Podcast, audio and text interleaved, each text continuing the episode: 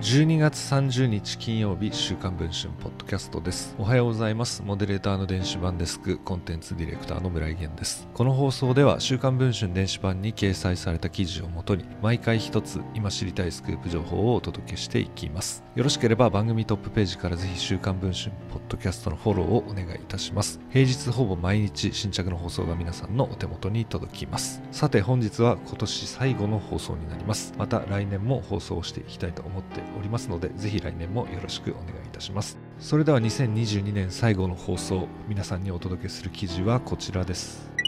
ジャニーズ事務所の7人組グループインパクターズがメンバー全員で事務所を退所する意向を示していることが週刊文春の取材で分かりました。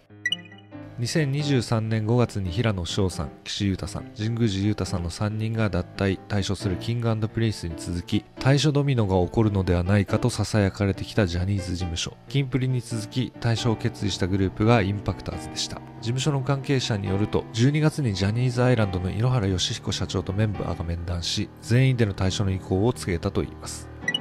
インパクターズは2020年に結成。ミュージックステーションの生放送直前にジャニーズアイランド前社長の滝沢秀明さんから命名されたという逸話を持っています。最年長メンバーは26歳。先輩グループのバックダンサーを長く務めてきた苦労人が多く、メンバーは滝沢さんプロデュースの舞台、滝沢歌舞伎のオーディションで滝沢さんの目に留まり、グループの結成につながったといいます。最近はドラマにも登場。センターの佐藤新さんはサイレントに、元井俊介さんは最初はパーなどに出演をしています。しかし自分たちを引き上げてくれた恩人の滝沢さんは今年10月末をもってジャニーズを退社佐藤さんが憧れていたキンプリの平野さんも間もなく事務所を退所しますグループとしての勢いは失われていきました